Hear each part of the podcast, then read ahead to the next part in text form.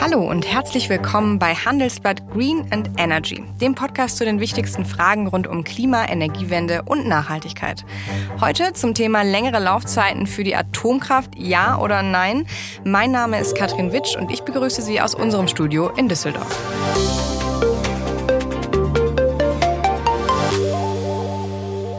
Ja, es ist Ihnen vielleicht schon aufgefallen. Wir haben eine kleine Änderung im Namen. Wir heißen nicht mehr nur Handelsblatt Green, sondern Handelsblatt Green and Energy. Und das hat nicht nur damit zu tun, dass Energie in den letzten Monaten das bestimmende Thema ist, sondern damit, dass Klima und Nachhaltigkeit ohne Energie natürlich gar nicht zu denken sind.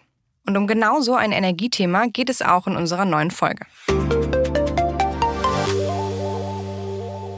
Fukushima war der Anlass, sozusagen eine grundlegende Wende der Energiepolitik in Deutschland zu machen, die nicht so funktioniert hat, wie viele sich das vorgestellt haben. Wir sind jetzt in einer neuen Notsituation. Krieg, keine Energie. Gasnotstand und jetzt kommt wahrscheinlich ein möglicher Blackout dazu. Aber Deswegen macht es, macht es keinen Sinn, äh, Strom für 10 Millionen Haushalte, das sind nämlich die drei AKWs, die noch da sind, abzuschalten. Das ist völlig unsinnig. Der TÜV Süddeutschland, also Prüfbehörde, hat ein Gutachten gemacht, sagt, es geht alles zu machen. Es ging auch jetzt zu verlängern mit den vorhandenen Bremsstäben. Nur die Bundesregierung will nicht. Das, was Bayerns Ministerpräsident Markus Söder sagt, sehen viele Politiker in Deutschland mittlerweile ähnlich. Statt Atomkraft Nein Danke heißt es gerade bei vielen Ja bitte. Weil Russland immer weniger Gas nach Deutschland schickt, sind wir mitten in der Energiekrise. Ende des Jahres sollen dann auch noch die letzten drei Atommeiler vom Netz gehen. Jetzt stellen sich natürlich viele Menschen berechtigterweise die Frage, haben wir im Winter noch genug Strom und Gas? Welchen Beitrag könnte eine Laufzeitverlängerung für Atomkraftwerke überhaupt leisten? Und wie realistisch ist es, dass jetzt wirklich der Ausstieg vom Ausstieg kommt? Diese Fragen wollen wir heute beantworten und zwar mit Hilfe von Felix Christian Mattes. Er ist Energieexperte und Umweltökonom beim Öko-Institut. Hallo, Herr Mattes. Hallo. Herr Mattes, das Öko-Institut hat sich ja von Anfang an stark mit dem Thema Atomausstieg und Energiewende beschäftigt. Ende des Jahres soll es laut Plan eigentlich soweit sein. Die letzten Meiler gehen vom Netz. Das ist der aktuelle Stand. Welche Rolle, vielleicht können wir das mal am Anfang klären, welche Rolle spielt Atomenergie aktuell überhaupt noch für unsere Energieversorgung? Die Kernenergie hat im Moment so ungefähr sechs Prozent äh, der Stromerzeugung äh, in einem Lastbereich, wo man rund um die Uhr Strom produziert äh, und dann diesen Strom auch verkauft. Das ist sehr viel weniger, als wir das historisch hatten. Da hatten wir mal so 30 Prozent. Das ist Ergebnis des schrittweisen Ausstiegs aus der Kernenergie, der ja 2000 das erste Mal beschlossen worden ist, äh, dann nach ein paar Turbulenzen im Jahr 2011 nochmal ein bisschen äh, beschleunigt worden ist, aber seitdem auf Track ist. Das haben Sie jetzt erwähnt, es geht um Strom, aber wir reden immer darüber, dass wir zu wenig Erdgas haben. Das hängt aber tatsächlich zusammen. Fast 12 Prozent des in Deutschland verbrauchten Stroms werden aus Erdgas hergestellt. Die weit wichtigere Rolle spielt der Rohstoff für die Wärmeerzeugung.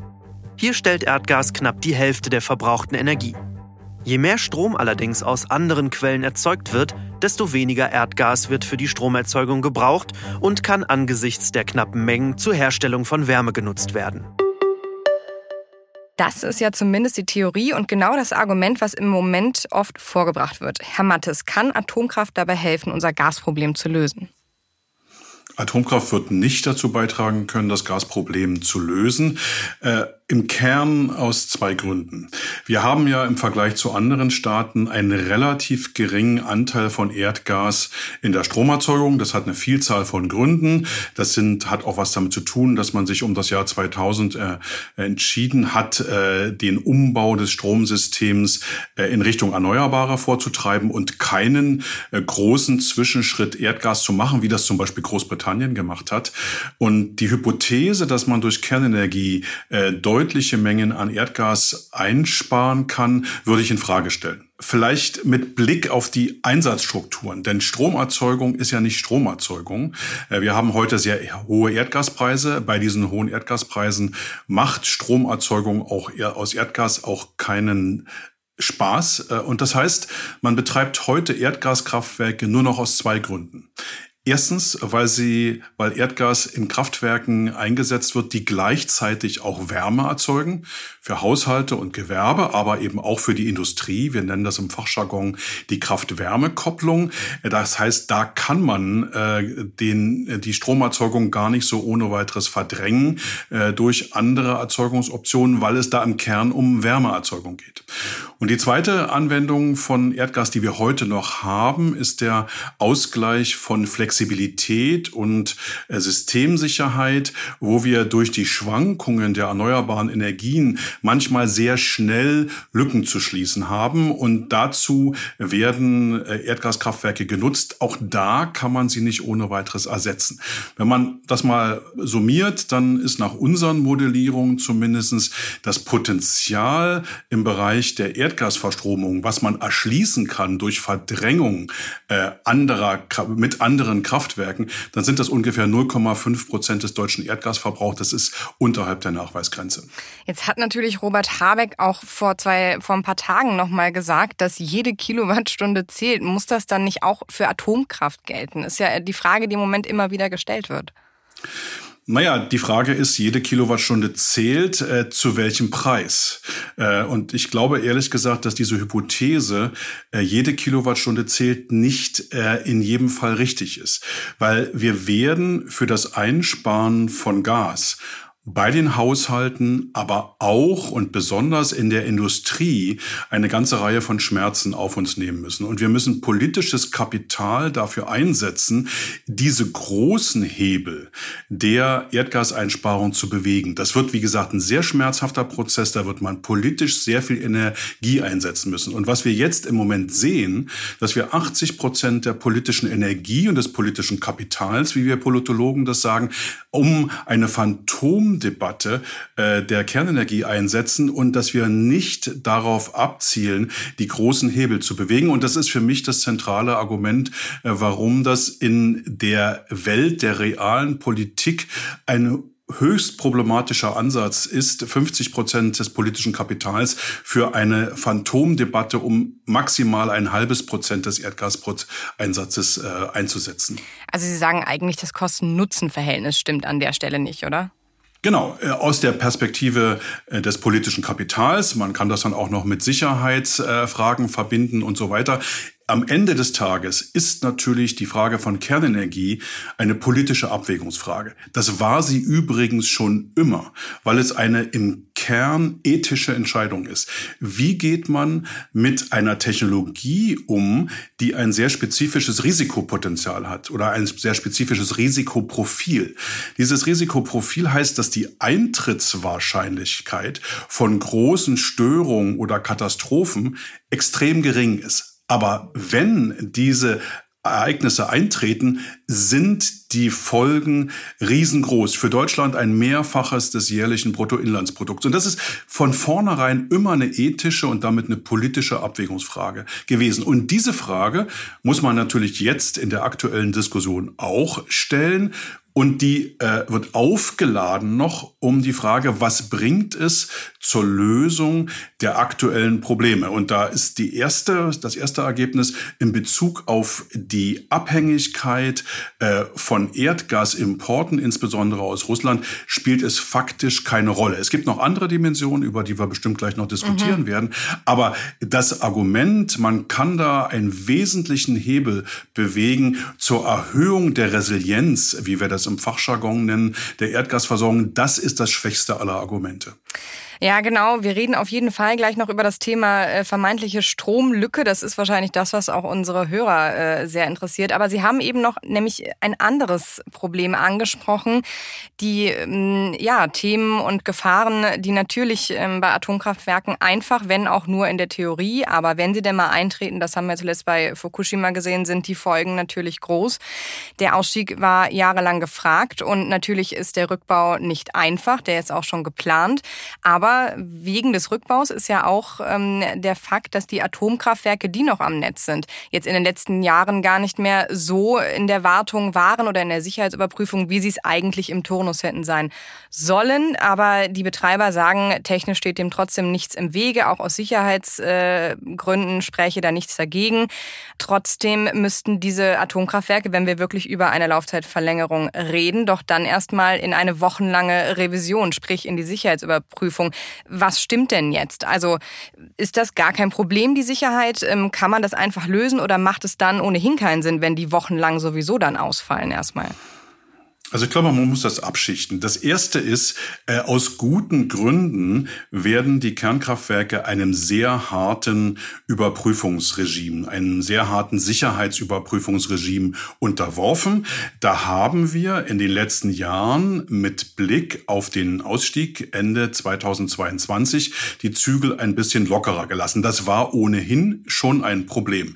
Einzelne Komponenten werden weiter permanent überwacht, aber so eine große und integrative Sicherheitsüberprüfung hat man sich in den letzten drei Jahren gespart, obwohl sie eigentlich nach dem Atomgesetz vorgeschrieben ist. Welche große Rolle das spielt, sieht man im Moment in Frankreich. Mhm. Äh, da hat man im Zuge äh, solcher Überprüfungen auch völlig unerwartet äh, Probleme bei Schweißnähten äh, gefunden, so dass wir äh, aus diesen Sicherheitsgründen und auch aus anderen Wartungsgründen im Moment äh, in Frankreich nur die Hälfte der nuklearen Flotte am Netz haben. Also das ist kein Spaß, sondern da gibt es Regeln und diese Regeln sind aus guten Gründen äh, so etabliert worden. Die stehen deswegen aus guten Gründen im Atomgesetz und da ist dieses Lockerlassen in den letzten drei Jahren schon ein Problem gewesen. Ob man für das Nachholen solcher Sicherheitsuntersuchungen äh, äh Stilllegungen, Anlagenstilllegungen braucht oder nicht, wird sich ehrlich gesagt erst im Vollzug dieser Überprüfung, äh, dieser sogenannten periodischen Sicherheitsüberprüfung, wo man, den, wo man mal den ganzheitlichen Blick auf das Sicherheitskonzept wirft und nicht nur auf einzelne Komponenten. Das wird sich erst da entscheiden. Das heißt also, äh, man muss in diesen Sicherheitsüberprüfungen, selbst wenn man die Anlagen nicht notwendigerweise stilllegen muss, für diese Überprüfung muss man immer damit rechnen. Und wir haben das in Frankreich sehr deutlich gesehen, dass diese Anlagen am Ende des Tages dann doch nicht zur Verfügung stehen, weil man eben jetzt schon drei Jahre lang ganzheitlich ein bisschen weniger äh, äh, fokussiert darauf gesehen hat. Kann man denn vor diesem Hintergrund ähm, auch mit Blick auf die Sicherheit, weil das auch jetzt von der CSU zum Beispiel in die Debatte gebracht wurde, überhaupt in Erwägung ziehen, die drei Atomkraftwerke wieder ans Netz zu holen, die schon 2021 abgeschaltet worden sind? Auch das steht ja im Moment zur Debatte. Genau, da ist es aber so, dass äh, es gibt, gibt ja zwei Sorten von diesen Sicherheitsüberprüfungen. Das erste ist, dass man alle wesentlichen Komponenten einzeln weiter beobachtet. Äh, sozusagen, das sind äh, sozusagen laufende Sicherheitsüberprüfungen. Die hat man für die bereits stillgelegten Anlagen teilweise schon ausgesetzt. Also da werden selbst die einzelnen Komponenten, die man bei laufenden Kernkraftwerken regelmäßig überprüft, selbst da ist das äh, schon nicht mehr gemacht werden. Das heißt, da müsste man einen vergleichsweise großen äh, Aufwand treiben, um diese Dinge nachzuholen, aber eben auch diese gesamtheitliche Überprüfung nochmal zu machen. Diese Rückholung von bestehenden Kraftwerken, die geht auf jeden Fall nicht schnell, weil man da eben selbst die regulären Überprüfungen teilweise schon nicht mehr macht. Äh, das ist eine andere Debatte für die drei laufenden Kraftwerke. Äh, da äh, hat man gesagt, wir lassen jetzt für drei Jahre die Zügel ein bisschen lockerer, was in meinen Worten hochproblematisch ist, weil es gibt gute Gründe, warum man das im Atomgesetz äh, mit einer Frequenz von zehn Jahren äh, äh, vorgeschrieben hat. Äh, da ist das eine andere Debatte. Aber äh, wie gesagt, man muss deswegen äh, abschichten. Einerseits für wie lange kann man etwas noch länger betreiben, was heute noch in Betrieb ist. Das ist dann die Frage Streckbetrieb in seinen verschiedenen Möglichkeiten oder eine wirkliche Laufzeitverlängerung wo man neue Brennstoffe beschafft und dann das Rückholen von alten Kraftwerken, was in jedem Fall äh, zeitlich nicht schnell geht. Mhm, okay, bleiben wir also erstmal bei den dreien, die noch am Netz sind. Der Druck von politischer Seite jedenfalls ist im Moment sehr groß und was bei vielen Befürwortern, das haben wir eben schon kurz angeschnitten, im Vordergrund steht, wovor sehr viele Menschen Angst haben, was auch im Moment äh, sehr geschürt wird, ist, dass im Winter eine Stromlücke drehen könnte. Davor warnt zum Beispiel auch der CDU-Vorsitzende Friedrich Merz. Hören wir mal rein. Es gibt nun aus heutiger Sicht überhaupt keinen Grund, diese drei Kernkraftwerke zum Jahresende abzuschalten. Äh, wenn selbst der TÜV sagt, dass es kein Problem sei, sie weiter zu betreiben, dann finde ich, liegt es jetzt an der Bundesregierung, die Voraussetzungen dafür zu schaffen, insbesondere keine Zeit verstreichen zu lassen mit möglicherweise der Bestellung neuer Brennstäbe. Wir brauchen diese Kernkraftwerke. Wir werden eine Stromlücke haben im Winter. Und der Bundeswirtschaftsminister ist derjenige, der am meisten verantwortlich dafür ist, dass dies gar nicht erst entsteht. Herr Mattes, wir haben ja tatsächlich gerade eine etwas angespanntere Lage auf dem europäischen Strommarkt äh, schon erwähnt. Die Atomkraftwerke in Frankreich, die gerade zuhauf ausfallen, auch aufgrund der hohen Temperaturen in Italien und Schweiz ist wegen Niedrigwasser ähm, weniger Wasserkraft im Einsatz und die Nachfuhr für die deutsche Steinkohlekraftwerke aus ähnlichen Gründen schwieriger als gedacht. Laufen wir in eine Stromlücke? Nein, wir laufen nicht in eine Stromlücke und das sehen wir auch an den Märkten nicht. Wir haben da eine unterschiedliche Situation in Frankreich und in Deutschland. Äh, wenn wir wirklich eine Stromlücke sehen würden, dann würden wir am Markt Knappheitssignale sehen. Wir sehen diese Knappheitssignale zumindest in Deutschland im Moment nicht. Wir können äh, die äh, Strompreise weiterhin gut erklären mit äh, den Brennstoffpreisen und den CO2-Preisen. Das heißt, in der ökonomischen Theorie, äh, das Kraftwerk mit den höchsten kurzfristigen Grenzkosten, also den Brennstoffkosten und den CO2-Kosten, setzt den Preis. Das sehen wir im Moment ganz eindeutig. Wir sehen das nicht in Frankreich. Wir sehen aber auch, dass die Übertragungskapazitäten von Deutschland nach Frankreich heute schon teilweise nicht mehr ausreichen. Das heißt, diese Hypothese, es gebe eine Stromlücke, ist im Moment zumindest nicht belegt. Äh, wir haben ausreichend Kraftwerkskapazitäten, die Kilowattstunden bereitstellen können. Das ist eine andere Diskussion und das ist keine Stromlücke, sondern dass einige sagen, wir werden im Winter, wenn es dunkel ist, wenn der Wind nicht weht, wenn der Strombedarf Rekordhöhen erreicht, dass wir dann in den höchsten Stunden des Bedarfs, und das sind wenige Dutzend Stunden im Jahr, dass wir dann die Nachfrage nicht mehr decken können. Das ist dann eine sogenannte Systemsicherheits- oder Versorgungssicherheitsfrage. Das ist überhaupt keine Stromlücke. Und da ist dann die spannende Frage, kann der Weiterbetrieb von ein oder zwei Kernkraftwerken hier äh, diese Spitzenlastdeckung, wie gesagt, wenige Dutzend Stunden im Jahr unter sehr extremen Bedingungen äh, noch erleichtern. Und da würde ich sagen, im Kern äh, wird das sehr schwer, weil auch dann, wenn man jetzt in diesem sogenannten Streckbetrieb die Leistung im Winter langsam runterfährt, äh, dann interessiert natürlich das Wetter überhaupt nicht, äh, wie tief dieses Runterfahren schon gesehen ist. Und wir haben auf der anderen Seite natürlich äh, bei den Übertragungsnetzbetreibern die für diese Systemsicherheit zuständig sind, ausreichende Mittel, um über das Anfahren von Reservekraftwerken, die normalerweise nicht im Markt betrieben werden, oder über bezahlte Nachfragesenkungen von Großverbrauchern das System wieder ins Gleichgewicht zu bringen. Da wird äh, ein oder zwei Kernkraftwerke wenig nützen, auch wenn man das regional betrachtet. Da, was Sie gerade angesprochen haben, das wird ja auch gerade in einem Stresstest evaluiert, ein Stresstest für Stromnetz, den die Übertragungsnetzbetreiber gerade machen und da ganz viele ähm, solcher Modellrechnungen eben auch mal ähm, bis äh, zum Worst-Case-Szenario, sag ich mal, durchspielen sollen. Die Ergebnisse stehen noch aus, ähm, was natürlich aber auch ein Thema ist. Und das haben Sie gesagt, wenn es diese Spitzen gibt im Winter, und da machen jetzt ja auch viele tatsächlich, die Verkaufszahlen geben es her, wir haben in unserer letzten Folge drüber gesprochen, die im Moment sehr beliebten Heizlüfter ähm, zu einem Problem. Das heißt, immer mehr Deutsche kaufen sich eine Elektroheizung. Tatsächlich muss ich sagen, leider in meinem Umfeld sehr viele Menschen, die das auch äh, offen kommunizieren, weil sie Angst haben, dass ihnen das Gas abgestellt wird oder weil sie fälschlicherweise glauben, dass das günstig günstiger sei, mit Strom zu heizen, was natürlich nicht der Fall ist im Winter.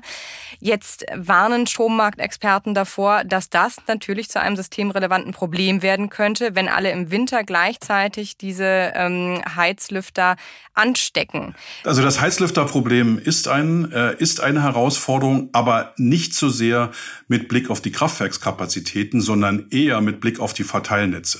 Weil bevor dieser Bedarf äh, bei auf, im Also bei den Übertragungsnetz, äh, bei den Übertragungsnetzen ankommt, fliegen bei den Verteilnetzen die Sicherungen raus. Äh, ob das ein wirklich großes Problem ist, würde ich persönlich bezweifeln, weil es gibt zwei Triggerpunkte dafür. Erstens, wer meint, dass er damit Geld sparen kann, der macht einen grausamen Fehler und wird das spätestens äh, bei seiner nächsten Stromrechnung bereuen. Zweitens, äh, äh, gehen wir alle davon aus, dass es rein aus technischen Gründen nicht dazu kommen wird, dass Gasheizung und Gasnetze außer Betrieb genommen werden, weil der Bedarf nicht mehr gedeckt werden kann. Wenn dieser Fall eintreten würde, müsste ein Monteur in jeden Heizungskeller des entsprechenden Netzes gehen, damit äh, sozusagen die Heizung dort, wo dann die Gassicherungen im übertragenen Sinne rausgeflogen sind, das wieder anzugehen. Das heißt, wir werden möglicherweise Einsenkungen sehen äh, der Gas, äh, der, der Gas zur Verfügung. Das wird aber zu, bei niemandem dazu führen, dass er frieren muss, sondern das wird dazu führen, dass dann eben vielleicht die Raumtemperatur nur 19 Grad oder 18 Grad ist. Und äh, von daher wird es diesen Trigger, dass auf einmal alle Heizungen ausfüllen und alle werfen ihre Heizungsgeräte an, mit sehr hoher Wahrscheinlichkeit Möglichkeit nicht kommen. Ich sage gleich noch was zur anderen Implikation. Und zweitens werden die, die es machen, wären so bescheuert, dass sie das spätestens bei ihrer nächsten Stromrechnung merken. Man muss aber auch einen anderen Punkt äh, berücksichtigen. Und das ist ein wichtiger Punkt. Es sind ja immer kommunizierende Röhren. Wenn, wir, wenn wir wirklich massivste Probleme bei der Erdgasversorgung haben, dann haben wir nach meiner Analyse wenig Potenzial, Gas zu sparen im Stromsektor. Sehr viel, 0,5 Prozent. Dann kann man einiges in, im Gebäude sparen, im Gebäudebereich sparen. Das ist der größte Anwendungsbereich. Äh, aber äh, der größte Teil wird dann im Bereich der Industrie äh, gespart werden müssen. Das heißt, wenn wir wirklich in massive physische Versorgungsprobleme reinlaufen, zusätzlich zu den hohen Gaspreisen, die zum Beispiel die Industrie ja schon sehr hart treffen, dann äh, werden Industrieanlagen abgeschaltet. Diese Industrieanlagen verbrauchen im Regelfall nicht nur Gas, sondern auch Strom.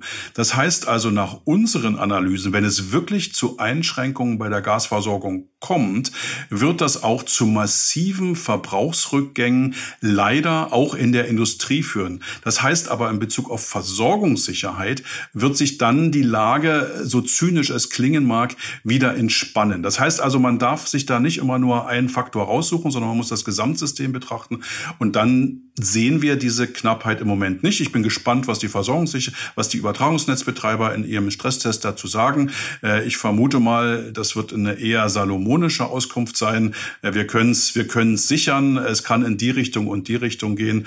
Aber äh, ob, ob es dann den, wie gesagt, das politische Kapitalwert ist das Aufbrechen eines neuen, eines neuen äh, äh gesellschaftlichen Großkonflikts, der ja Deutschland lange Zeit beschäftigt hat, der dem Übertragungsnetzausbau und vielen anderen Dingen sehr stark im Wege gestanden hat. Äh, wenn man das wieder tun will und dann noch zusätzlich Sicherheitsrisiken in äh, Betracht ziehen will, dann ist sowohl aus der Perspektive, schaffen wir eine Entlastung bei Gas, oder schaffen wir eine äh, Perspektive äh, oder schaffen wir eine Entlastung bei der Versorgungssicherheit, besteht dann da wieder Kosten und Nutzen in keinem Verhältnis, wenn man es umfassend betrachtet. Ich glaube, die Debatte geht ja im Moment auf ganz, ganz vielen Ebenen vonstatten. Einmal geht es um diesen Winter, es geht um nächsten Winter, es geht um Streckbetrieb, es geht um Laufzeitverlängerung. Und ich glaube, wir müssen an dieser Stelle mal zwei wesentliche Dinge unterscheiden. Sie haben es eben schon kurz erklärt. Auf der einen Seite wird nämlich über einen sogenannten Streckbetrieb diskutiert, auf der anderen Seite aber eben auch immer öfter über eine wirkliche Laufzeitverlängerung für Atomkraftwerke von drei bis fünf Jahren. Und wir haben mal kurz erklärt, was der Unterschied ist. Ein Streckbetrieb würde bedeuten, dass die Atomkraftwerke von heute an nicht mehr mit voller Leistung betrieben würden. Sie könnten dann etwa im Sommer und Herbst 2022 weniger Strom produzieren. Die Brennelemente würden somit langsamer abgebrannt. Im Gegenzug könnten sie über den 31. Dezember 2022 hinaus im ersten Quartal 2023 noch Strom produzieren. Insgesamt würde zwischen heute und Ende März 2023 netto aber nicht mehr Strom produziert. Ein Vorteil läge allerdings darin, dass im kommenden Winter zusätzliche Leistung im System wäre, um zur Versorgungssicherheit bei Stromnachfragespitzen beizutragen.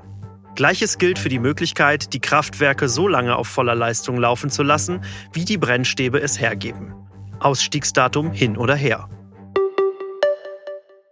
Und für eine Laufzeitverlängerung reden wir aber dann wirklich über einen längeren Zeitraum von mehreren Jahren. Dafür bräuchte es dann ja auch neue Brennstäbe, eben, wie wir darüber gesprochen haben, neue Sicherheitsüberprüfungen, neue Versicherungen und so weiter. Herr Mattes, ein Streckbetrieb, ähm, egal in welcher Art und Weise, ist für viele Grüne mittlerweile ja auch gänzlich nicht mehr ausgeschlossen. Erste Gerüchte gibt es schon, dass es ähm, quasi schon ausgemachte Sache sei, dass er kommt. Ähm, wäre das in Ihren Augen denn zumindest ein Kompromiss, weil wir ja auch viel über dieses politische Kapital gesprochen haben, bevor es jetzt um eine richtige Laufzeitverlängerung geht? Ich glaube, der Unterschied beim Einsatz von politischem Kapital bei Streckbetrieb und Laufzeitverlängerung ist äh, klein. Ich bin kein Grüner, ich bin kein Politiker, ich kann das nicht beurteilen. In jedem Fall muss man an das Atomgesetz ran. Mhm. Man muss, äh, was ja feste Daten hat. Und äh, dieses Ändern oder Erweitern des Atomgesetzes beziehungsweise der Laufzeiten wird der eigentliche politische Knackpunkt sein.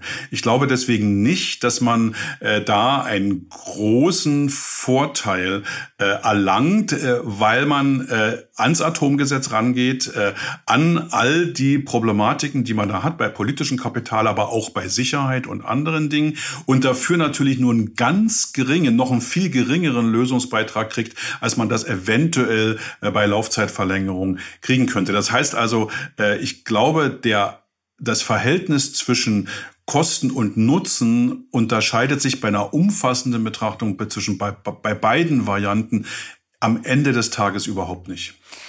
Okay, aber dann müsste man ja wenigstens abwägen, weil ja auch aus der EU viel Druck kommt. Wir haben jetzt viel über Deutschland gesprochen, Opposition und Gesellschaft und Co. Aber auch die Niederlande und andere Länder ähm, kritisieren Deutschland mittlerweile sehr offen und sehr stark, ähm, wie es denn sein könne, dass man eben Solidarität einfordert, aber zugleich Atomkraftwerke vom Netz nimmt. So ähm, unlogisch, wie das vielleicht in der Folge auch sein möge, hier geht's ja so oft, äh, wie so oft, um ein politisches Symbol, also auf europäischer Ebene auch. Ja, wobei das ein bisschen selektive Wahrnehmung ist, wenn man mit den Kollegen im Ausland spricht, dann sehen die schon, wir diskutieren ja nicht nur über Kernenergie. Mm. Wir diskutieren ja auch darüber, dass Kohlekraftwerke äh, ins System zurückkommen und äh, letztendlich in den Bereichen, wo es interessant ist, einen viel größeren Lösungsbeitrag haben können. Äh, ich halte das, äh, so unschön das ist, äh, auch mit Blick auf Kohleausstieg und so weiter, und auch das wird im Ausland wahrgenommen, äh, aber für den unproblematischen problematischeren Teil, weil wir mit dem europäischen Emissionshandelssystem einen Sicherheitsmechanismus haben, der uns das Klimarisiko des Weiterbetriebs von Kohlekraftwerken über zwei oder drei Jahren äh, praktisch neutralisiert.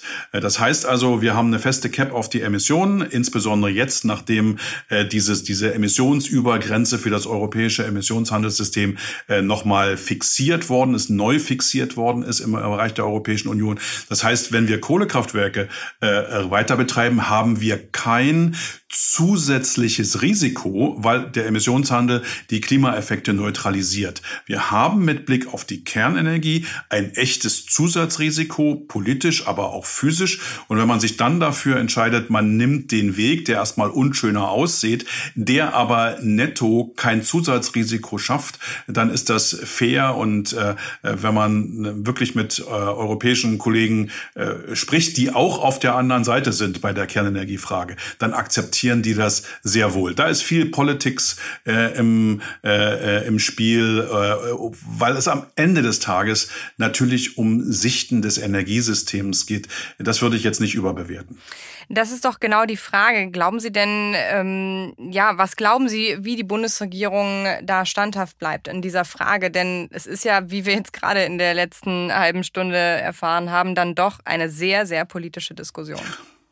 Ja, das äh, kann ich im Moment nur als Problem beschreiben. Das haben wir im Übrigen auch in anderen Bereichen. Wir haben zunehmend eine äh, auch energiepolitische Diskussion die mit die eine sehr große Politics-Komponente hat. Also aus, aus der Politikwissenschaft haben wir ja diese feine Unterscheidung, wann geht es bei Politik darum, ein Problem zu lösen, das nennen wir Policy, und äh, wann geht es in Politik allein eigentlich nur noch um die Frage, wer gewinnt und wer verliert. Und wir haben im Moment eine Situation, dass die Narrative, also die Bilder, äh, mit denen Politik betrieben wird und politische Konflikte gefüttert werden, werden viel mehr zu tun haben mit der Frage, wer gewinnt und wer verliert, als mit der Lösung der wirklichen inhaltlichen Probleme. Und ich als aufgeklärter evangelischer Mensch würde ich mir immer wünschen, dass diese Entscheidung sich sehr strikt äh, an dieser Kosten-Nutzen-Analyse im umfassenden Sinne orientieren und nicht so sehr äh, wer an der Frage, wer, wer gewinnt und wer verliert und wer kann hier wen demütigen oder wer hat im Nachhinein Recht gehabt oder nicht. Das ist, das ist der falsche Weg. Äh, Politik funktioniert oft so, aber es ist kein guter Weg. Das wäre sehr wünschenswert. Deswegen lassen Sie uns auch mit einer solchen Frage ähm, hier rausgehen. Und zwar, auf der einen Seite gibt es Experten, die behaupten, die Laufzeitverlängerung ähm, für Atomkraftwerke würde sich positiv bzw. senkend auf den sehr hohen Strompreis im Moment auswirken können. Auf der anderen Seite stehen die Gegner, die sagen, dass eine Laufzeitverlängerung von den Kosten, Versicherung, Endlagerung, neue Brennstäbe einfach ähm, durch die Decke gehen würde. Was glauben Sie? Also Kosten nutzen, können wir das tatsächlich mal summieren an diesen beiden Beispielen? Naja, die Strompreisfrage ist dann die dritte Stufe. Also wenn man schon kein Gas spart, wenn es einen überschaubaren äh, äh, Effekt nur gibt auf die Versorgungssicherheit oder ausreichende Alternativen, dann kommt als drittes Argument äh, immer der Strompreis ins Spiel und da bin ich tiefenentspannt. Dieser Strompreis bildet sich in einem zentral westeuropäischen kontinentalen Markt.